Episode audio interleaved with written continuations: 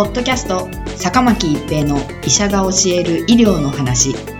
この番組は大学病院の内科医であり医学博士である坂巻が疾患や予防医療といった医療に関してお話しする番組です。それでは今回の番組をお楽しみください。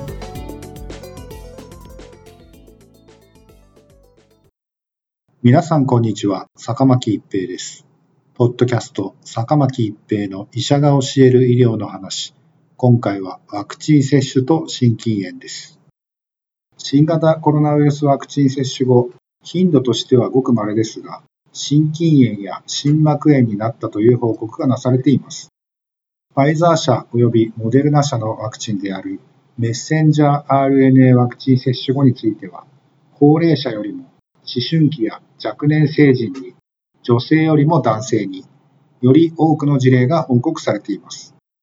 日本では新型コロナウイルスワクチン後の心筋炎については次のように考えられています。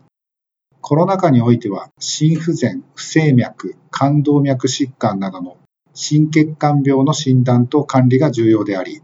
若年者であっても胸部の症状、胸の痛みや違和感、息切れなどがあれば精査や治療の継続が必要です。ワクチン接種後に心筋炎や心不全が疑われた報告の頻度や、その重症度、突然死の報告頻度よりも、新型コロナウイルスに感染した場合のそれらの発症頻度は高く重要です。医学的見地から心血管合併症の発症、重症化の予防及び死亡率の減少を図るためにも、ワクチン接種は有効であると考えられます。コロナ禍においてもワクチン接種歴の有無にかかわらず、突然死のリスクである心血管病を早期発見するために、胸部の症状の出現など、心血管疾患が疑われるときには、速やかにかかりつけ医などに相談し、必要に応じて精査や治療をすることが重要です。以上のように考えられています。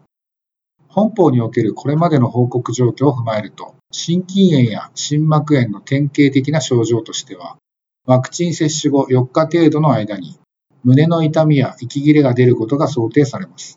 特に若年の男性は、こうした症状が現れた場合は、速やかに医療機関を受診することが勧められています。日本で接種が進められているメッセンジャー RNA ワクチンについて、接種後に副反応を疑う事例として報告された心筋炎や心膜炎の状況を解析した結果、接種を受けた人の属性がワクチンの種類ごとに異なることに留意が必要であるものの、ファイザー社及びモデルナ社のワクチンいずれも10代及び20代の男性の報告頻度が他の層と比べて高いという傾向が確認されています。また、10代及び20代の男性では、ファイザー社よりもモデルナ社のワクチンを接種した場合における報告頻度の方が高いことも確認されています。このような解析結果を踏まえ、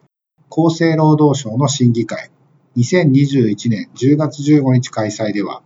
いずれのワクチンも新型コロナウイルス感染症により、心筋炎や心膜炎を合併する確率は、ワクチン接種後に心筋炎や心膜炎を発症する確率と比較して高いこと等も踏まえ、現時点においては、接種による利益がリスクを上回っており、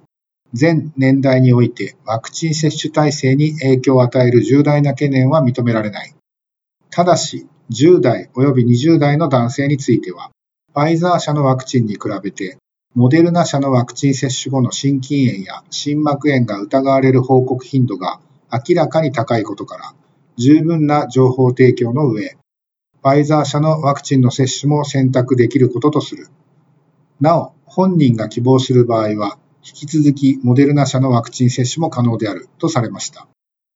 国内の3回目接種後の心筋炎、心膜炎疑いの全体の報告頻度は2回目と同様、若い方、特に男性で高かったものの、2回目よりも低い傾向となっています。また、米国やイスラエルをはじめとする海外でも同様の傾向が確認されています。日本における4回目接種は2022年5月25日より開始されています。製造販売業者からの副反応疑い事例報告について、専門家評価を行った結果、心筋炎や心膜炎と評価された事例は、2022年8月5日開催の審議会の報告時点では、ファイザー社のワクチン、モデルナ社のワクチン、いずれもゼロ件となっています。日本における小児5から11歳の接種は、2022年2月21日より開始されています。製造販売業者からの報告について専門家評価を行った結果、2022年8月5日開催審議会報告時点では、心筋炎と評価された事例が1件、心膜炎と評価された事例が1件となっています。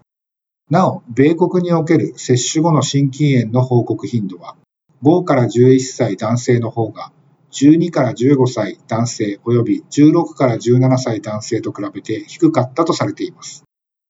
2022年5月25日より初回接種及び3回目接種が開始された武田社のワクチンノババックスについても海外で心筋炎や心膜炎を疑う事例が報告されています。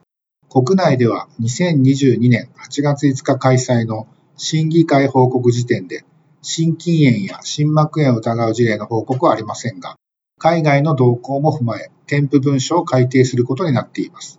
しかし、いずれにしてもワクチン接種後に起こる心筋炎は、新型コロナウイルス感染症で起こる心筋炎よりも頻度も低く、軽症であると考えられており、心筋炎が発症することは、ワクチンを接種しない理由にはならないと考えられています。ポッドキャスト、坂巻一平の医者が教える医療の話。今回はワクチン接種と心筋炎でした。ありがとうございました。ポッドキャスト、坂巻一平の医者が教える医療の話。今回の番組はいかがでしたか？次回の番組もお楽しみに。